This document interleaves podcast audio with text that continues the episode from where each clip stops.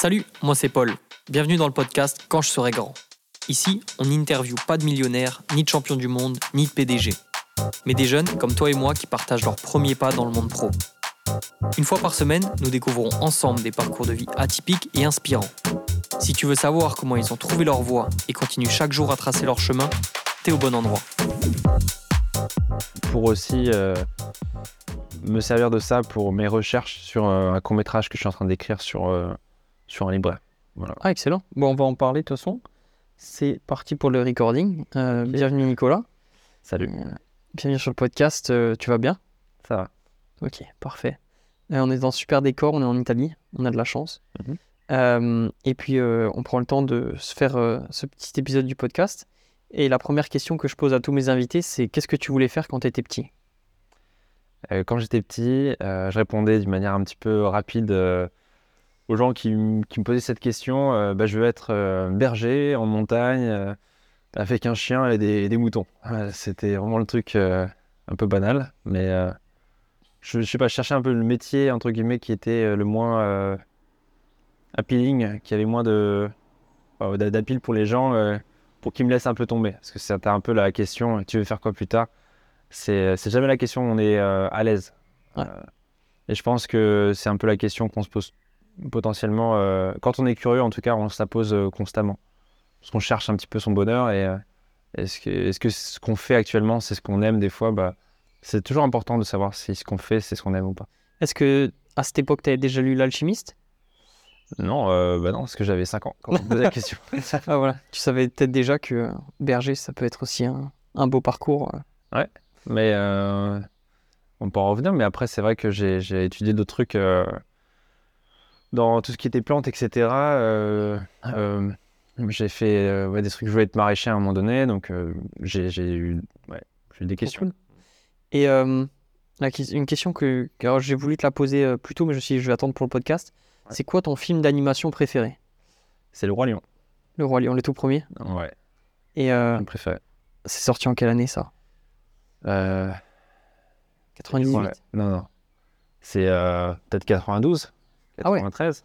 je et, en- crois. et encore aujourd'hui, c'est un, c'est une belle référence. Je pense que tout le monde a vu. Ouais, ben, en fait, Le Roi Lion, c'est un film qui, euh, qui parle euh, d'un petit garçon qui va devenir un grand.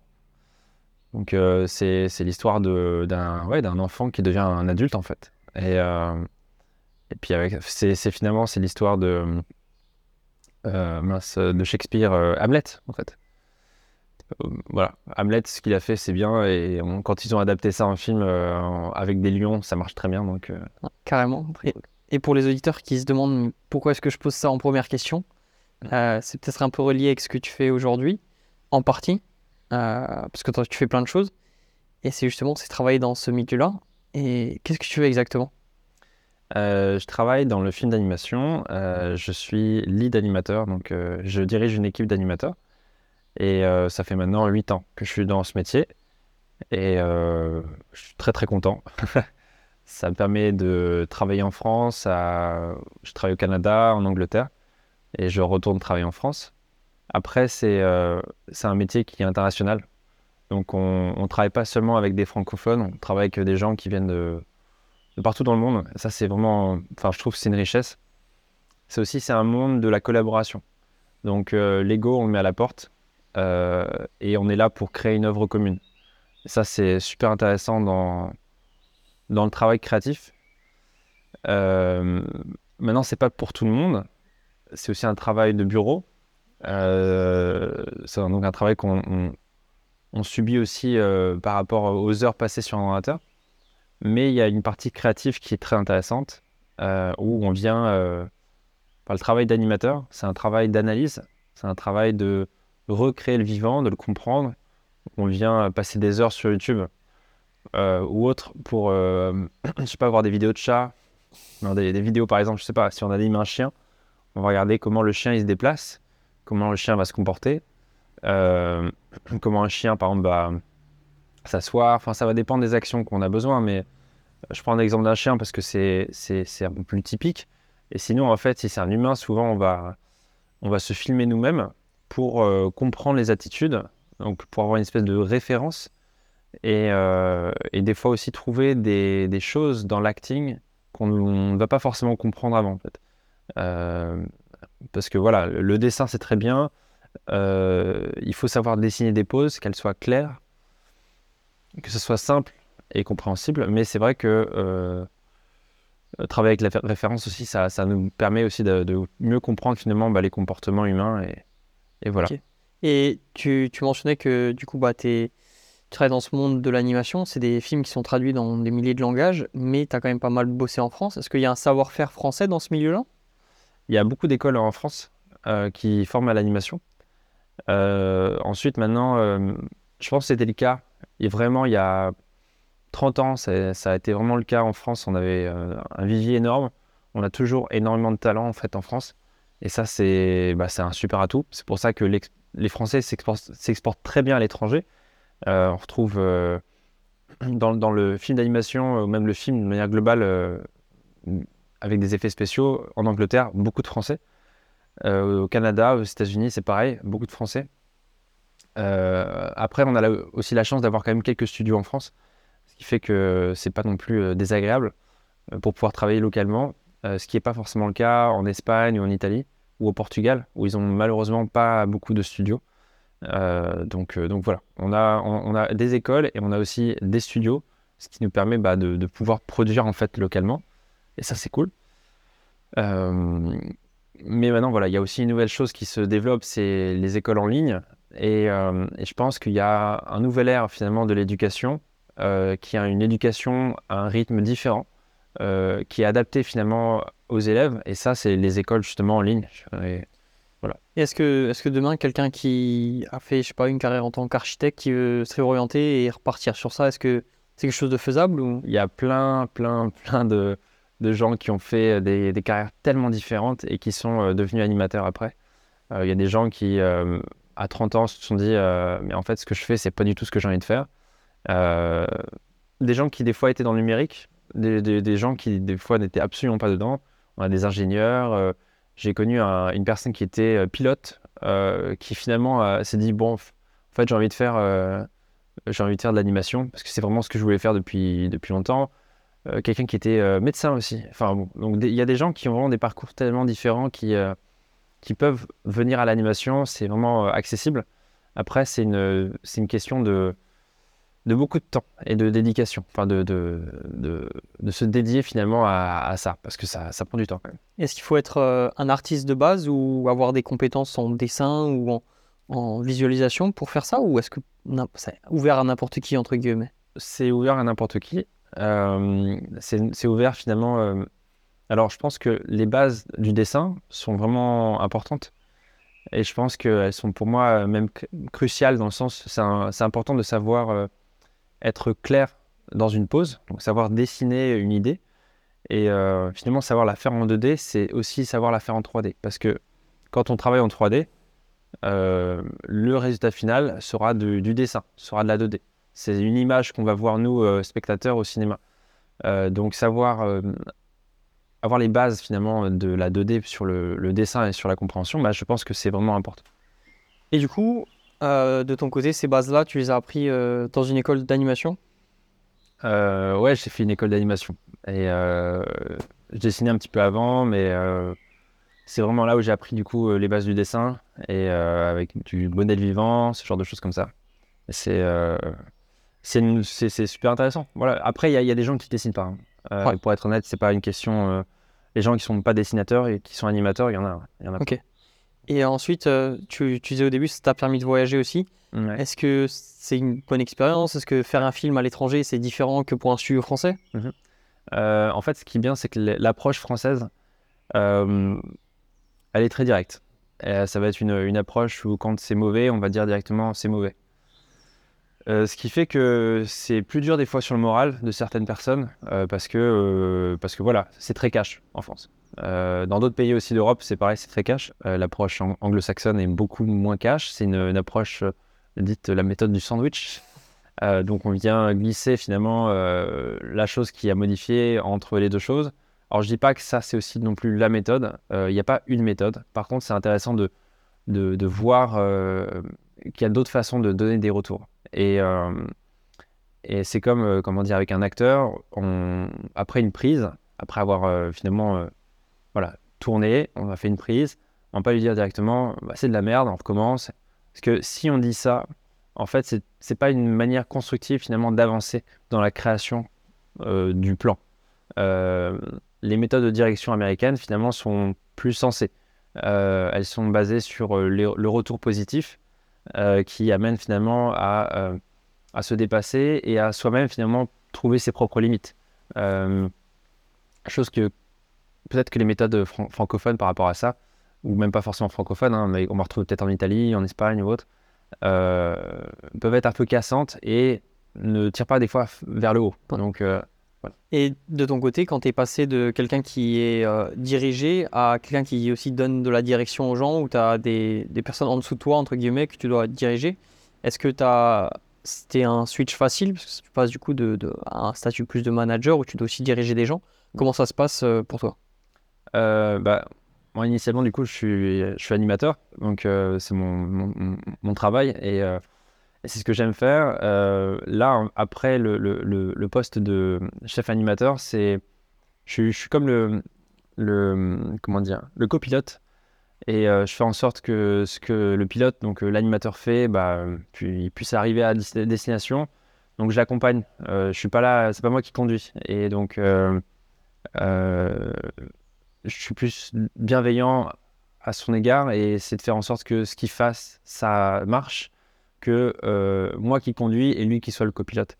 Euh, ça n'a pas de sens. Voilà. C'est pas moi qui dois faire le travail, c'est la personne qui, est animateur finalement qui va, qui va faire son travail et, euh, et c'est la meilleure chose à faire. si personne ne se marche dessus et que chacun a sa tâche en particulier, alors tout, tout va bien et au final on fait quelque chose de, de beau ensemble. Donc au lieu, d'être directionnel, tu es plus catalyseur de chacun. Et je pense que ça peut être intéressant comme vision aussi à, appliquer dans d'autres industries en fait, où au lieu d'avoir quelqu'un qui est au-dessus, en fait non, c'est quelqu'un qui est un peu partout sur le même niveau et qui pousse vers le haut, c'est intéressant. Bah, après, on est, on est sur le même niveau parce que aussi on fait quelque chose qui est collaboratif. Euh, et ça, on peut l'appliquer dans plein de choses. Euh, dans plein de métiers, euh, cette approche-là, je pense, est assez intéressante pour, pour pas se sentir finalement euh, dépossédé de son travail. Euh, ça, c'est le plus, gros problème qu'on peut avoir et ressentir, c'est que des fois, on fait un métier où finalement, les personnes avec qui on travaille, soit veulent absolument faire ce qu'on veut faire, euh, donc dans ce cas-là, on se dit, bah, pourquoi la personne ne le fait pas à ma place? Soit finalement, ouais, soit, soit finalement, voilà, on ne se sent pas vraiment utile en fait. Euh, ou on est un presse-bouton. Et donc là, c'est très compliqué parce qu'on n'a pas envie de venir au travail quand on est un presse-bouton. Est-ce que tu te sens, euh, quand tu fais un film de A à Z, euh, récemment, on, va en parler après, tu as, as, filmé un, gros film là, est-ce que tu te sens, quand ça sort en cinéma, est-ce que tu te sens rewarded de ton. Est-ce que tu te sens fier de ce que tu as produit Récompensé de, de, ça? Ouais, bah, ouais je, me sens, je me sens content. Mais c'est, je suis d'autant plus content finalement du travail qui est fait sur le projet. Euh, je suis content quand il sort au cinéma, je ne veux pas dire le contraire, mais euh, et quand des amis vont voir le film et qui m'ont dit que c'était bien. Euh, là, moi, je suis d'autant plus content quand je vois mes neveux voir le film et puis sortir des répliques du film. Là, je me dis, ah bah, je sais pourquoi je travaille.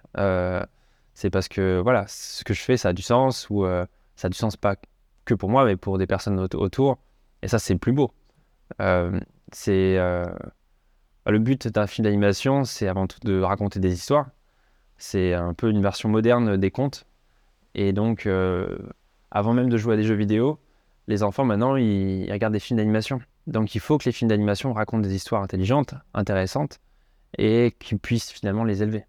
Comment est-ce que tu expliques que les films d'animation, pour la plupart d'entre nous, ce soit des, piliers, euh, autant qu'on est enfant que qu'on est plus grand euh, On a tous regardé Nemo, Le Roi Lion, Toy Story. C'est quoi qui fait que ça résonne autant? Euh, bah, Dans ces films-là que tu m'as cités, c'est des films où euh, les messages sont très universels. Euh, donc ils vont, ils vont se baser beaucoup sur la famille, l'amour, l'amitié. c'est donc c'est voilà, c'est la mort, la vie. C'est des, des thématiques qui sont, qui sont communes à Nemo, Toy Story et donc qui vont toucher un maximum de personnes. Euh, Et, et voilà. C'est quoi le, pour toi le film de rêve sur lequel tu aimerais bosser? Qui est déjà sorti ou pas encore sorti d'ailleurs?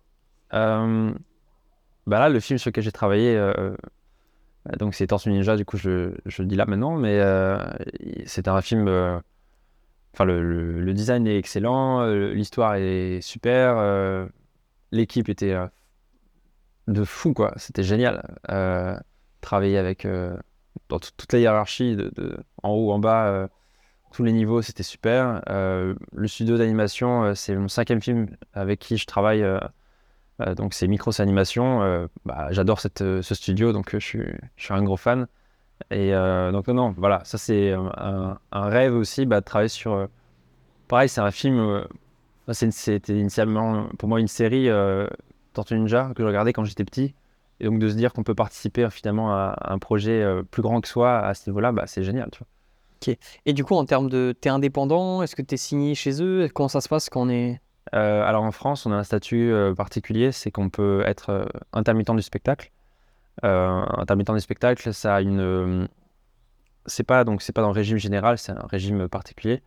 Euh, ce qui fait qu'en fait, on travaille sur un projet. Le projet étant fini, on, est chômeur en attendant qu'on ait trouvé un autre travail. Donc, c'est un statut qui, qui permet à la France, enfin en France, de pouvoir faire des films. Sans ce statut, je pense qu'on aurait vraiment du mal parce que ça permet finalement d'éviter d'avoir un statut ultra précaire pour des gens qui travaillent juste sur des projets. Parce que les, euh, studios d'animation n'ont pas de, films euh, euh, à la suite. Donc, ce qui fait que si on travaille uniquement sur des projets et qu'après on n'a plus rien, donc quand on est par exemple freelance, bah il faut, vraiment anticiper quoi. Ça c'est pas pas forcément évident. À l'étranger c'est des contrats de projet, donc c'est des CDD. Et euh, on peut avoir des contrats aussi, euh, des CDI. Ça arrive, mais c'est pas c'est pas vraiment le, métier. Donc si on veut un métier stable, faut pas prendre l'animation. C'est très clairement pas un métier stable. Bon bah ceux qui euh, ceux que ça tente, allez voir les Tortues Ninja au cinéma. Ça sort quand? Il me semble qu'en France c'est le 4 août ou 9 août.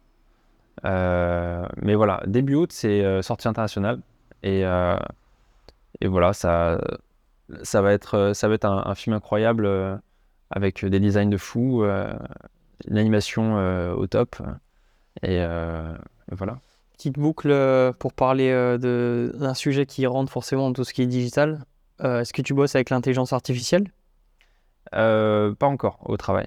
on travaille avec pas mal d'outils, mais de la 3D surtout, mais pas de pas d'outils d'intelligence artificielle ça, euh, bah, c'est des outils qu'on peut utiliser gérer en perso euh, de son côté, mais au travail, euh, bah, c'est simple, on ne travaille pas avec ça. c'est interdit, dans le sens où il y a.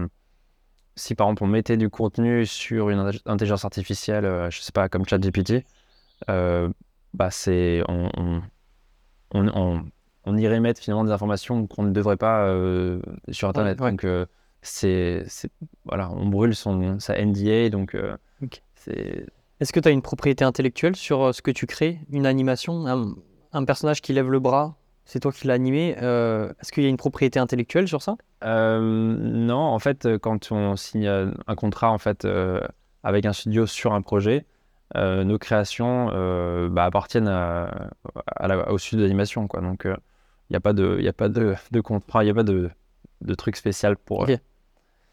Et du coup, sur le podcast, j'aime aussi bien parler de les gens, le métier des gens, mais moi, j'aime pas qu'on se définisse par notre métier. Et tu fais aussi plein de choses sur le côté.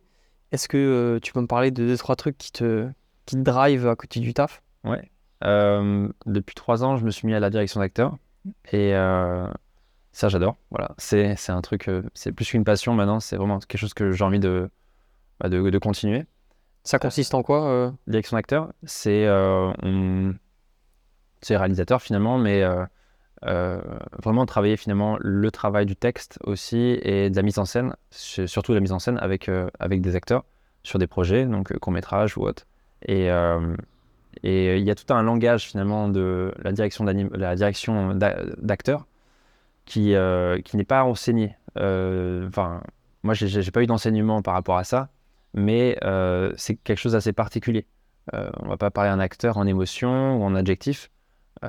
Si je te dis maintenant pleure, tu vois, ça me fait même, même rigoler. Par contre, si je veux t'orienter vers des larmes, soit en te connaissant, je vais peut-être, on va te parler de certains sujets, ou c'est la dernière fois que tu me vois. Et là, forcément, tu vas pleurer, tu vois. Euh, ou, euh, enfin voilà. Donc je veux dire par là, c'est qu'il y, a différentes façons de, diriger et euh, apprendre finalement ces, ces, manières en fait de pouvoir avoir ce qu'on aimerait avoir.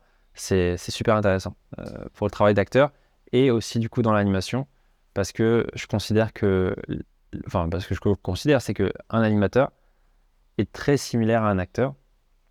Et malheureusement, il est considéré un peu trop souvent comme un technicien, euh, or, finalement, il a sa sensibilité.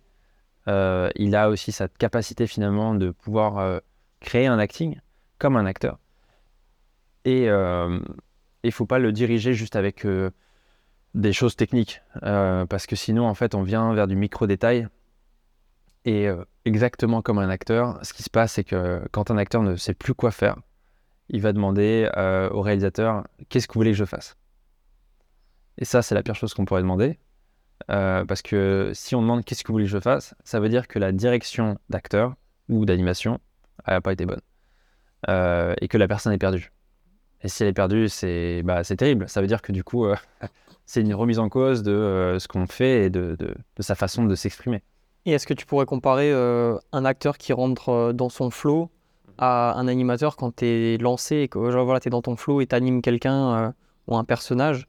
Est-ce que ça c'est comparable? C'est comparable. C'est que euh, un acteur a besoin de se préparer euh, avant de d'acter, pas de jouer, d'acter. Donc euh, il vient pas jouer un personnage, il fait en fait.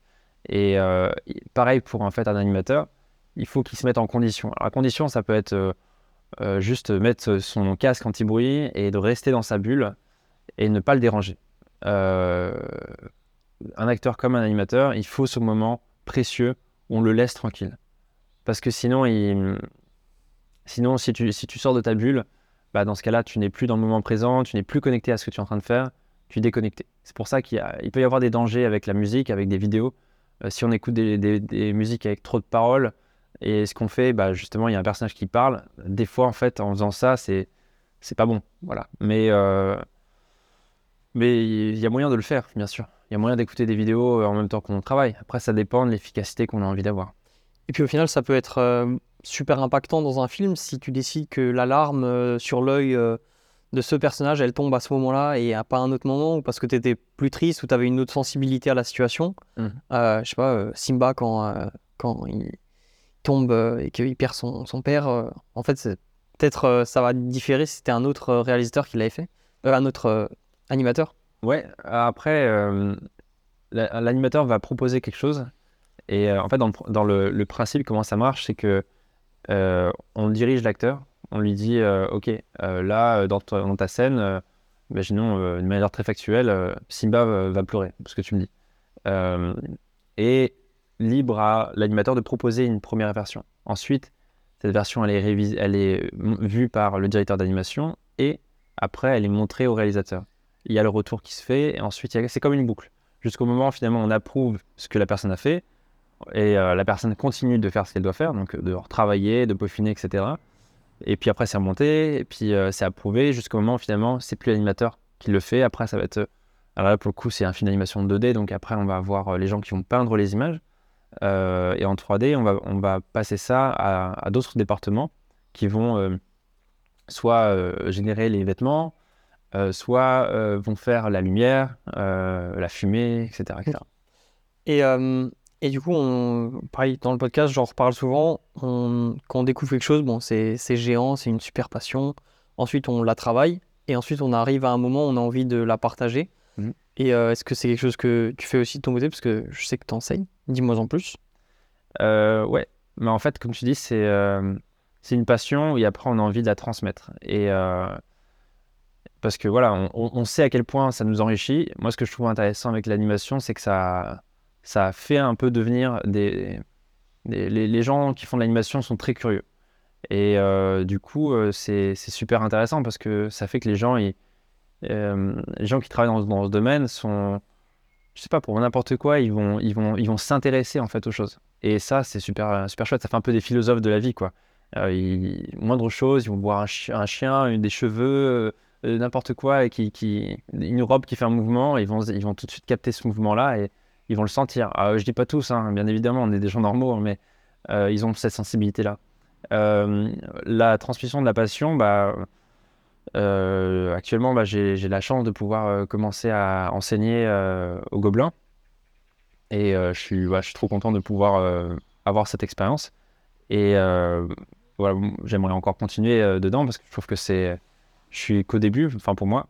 Et euh, j'adore voir dans, dans les yeux des, des élèves, euh, ils ont compris des choses ou tiens, ah, je pourrais peut-être l'utiliser pour faire ça. C'est pas parce que on leur transmet des informations maintenant qu'ils vont les utiliser comme ça. Et puis peut-être qu'il y en a qui feront jamais ce métier-là d'animateur, c'est pas un problème. mais pour le peu de personnes qui auront peut-être chopé l'envie, bah ça c'est beau. Ouais, c'est planter, planter des graines pour, pour plus tard. Et avoir ce rôle de mentor, bah, de ta part, c'est très généreux. Et comme dit, toi aussi, ça te, ça te fulfill de, de pouvoir faire ça. Est-ce que de ton côté, tu avais eu un, mentor ou des gens qui t'ont vraiment bien aidé dans ce parcours-là? Euh, Ouais, bah, je pense que j'en ai eu plein au final. Euh, sur, le, sur mon chemin, euh, j'ai surtout, euh, je me rappelle d'un professeur de, de, dessin qui s'appelait, on l'appelait Maître OAVU, qui était d'origine vietnamienne. Et euh, il, a, il avait une approche euh, du dessin euh, très intuitive, très basée sur l'essence, le feeling de, de, dessiner des grosses masses, puis après les tailler au fur et à mesure. Donc une approche un peu sculpteur du dessin que on peut aussi retranscrire dans l'animation. C'est-à-dire qu'il y a, il y a plusieurs façons aussi de, de, de, de voir l'animation, mais on peut être un sculpteur, donc faire des grosses, grosses pièces, puis finalement venir les, les découper au fur et à mesure ou plutôt peintre et venir euh, dessiner un peu des détails. Mais euh, les deux approches finalement se, combinent. Hein. Euh, et dans l'animation, bah, c'est surtout, c'est non pas vraiment des professeurs, c'est surtout des personnes avec qui j'ai rencontré sur mon chemin tout au long de ma, enfin, au long de ma petite carrière pour, pour l'instant, qui m'ont apporté des, pierres, des fois des grosses pierres, des petites pierres, puis ça, ça construit finalement qui on est, qu'est-ce qu'on fait, et, et c'est ça, quoi. On s'enrichit finalement des autres. Euh, et, l'école, à ce niveau-là, c'est juste un. C'est euh, ça nous permet finalement de commencer quelque chose, de nous mettre euh, sur la bonne longueur d'onde. Et après, on attire aussi les personnes à qui on aimerait connecter. Et tout au long finalement de son travail, autant avec des chefs animateurs avec qui j'ai bah, appris énormément de choses, des approches différentes. Et après, on fait, on fait sa propre popote et on se dit, tiens, moi j'aimerais plutôt travailler de cette manière-là et on va tester des choses, et puis euh, on va rencontrer une personne qui travaille différemment. Ah, tiens, je vais essayer comment tu travailles. Et euh, à la fin, on se fait son propre, euh, propre soupe. C'est très sympa. Excellent. Est-ce qu'il y a des choses en 2023 que tu as envie d'apprendre? Oui. bah, bah j'aimerais bien apprendre à comment aussi un peu toujours mieux transmettre aussi ça, la direction d'acteur, toujours la, la développer. Euh, ouais, voilà, c'est euh, plus la réalisation, ça me, ça me branche encore plus. Voilà. Et euh, est-ce qu'il y a un, as un objectif moyen terme, long terme dans ce monde-là? Ou personnel d'ailleurs? Objectif, bah, c'est c'est faire des projets qui ont du sens et avec des équipes qui soient, qui soient saines d'esprit, qui, qui ont envie aussi et qui ont la même passion, euh, sans être. Euh, je pense que c'est faire attention aussi avec euh, la passion. Des gens qui sont que passionnés d'animation, c'est presque dangereux. Pourquoi? Parce que pour faire de l'animation, donc pour donner de la vie, il faut aussi vivre et il faut aussi avoir d'autres passions. et, donc voilà, je pense que c'est important de ne pas être que une seule chose, une seule personne il faut être un peu des couteaux suisses sur d'autres métiers. Euh, il y a beaucoup de gens dans l'animation qui vont faire aussi des métiers manuels. Euh, dans le bois, euh, des gens qui vont, faire qui vont coudre, qui vont faire, mm, ou qui vont faire du sport. Il y a des, gros sportifs aussi dans, la bande. donc voilà, c'est ça. Donc je dis des gens sains, dans le sens sain de pas être uniquement mono culture, mais pluriculture. Donc vraiment faire de la permaculture finalement euh, du vivant de, soi. Excellent. Et dernière question, est-ce qu'il y a une passion, un métier ou quelque chose que tu as toujours voulu entendre et que je pourrais inviter sur le podcast? Je sais pas, ça peut être un peu assez intéressant d'inviter des musiciens. Euh, je pense que leur approche sur la, entre le son, le mouvement et tout ça, il y, a des choses assez intéressantes. Euh, moi personnellement, le, voilà, si je reprends juste une petite analogie sur l'animation, pareil, l'animation, c'est de la musique aussi.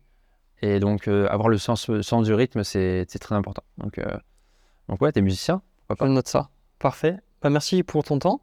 Et euh, on ira voir au cinéma le dernier Tortue Ninja. Et on a hâte de voir les prochains films. Ouais, ça marche. À très vite. Merci. Ciao. Merci d'avoir écouté cet épisode de Quand je serai grand jusqu'au bout. N'hésite pas à le partager dans ta story ou à l'envoyer à un ami. Et si ça t'a plu, tu peux suivre le podcast et lui laisser une note de 5 étoiles. Ça va me permettre de gagner en visibilité et de te ramener des invités de folie. Et si t'as des recommandations, n'hésite pas à me les envoyer sur Instagram quand je serai grand podcast. D'ici là, n'oublie pas d'être fier de toi et de bosser dur. On se reparle dimanche prochain. A plus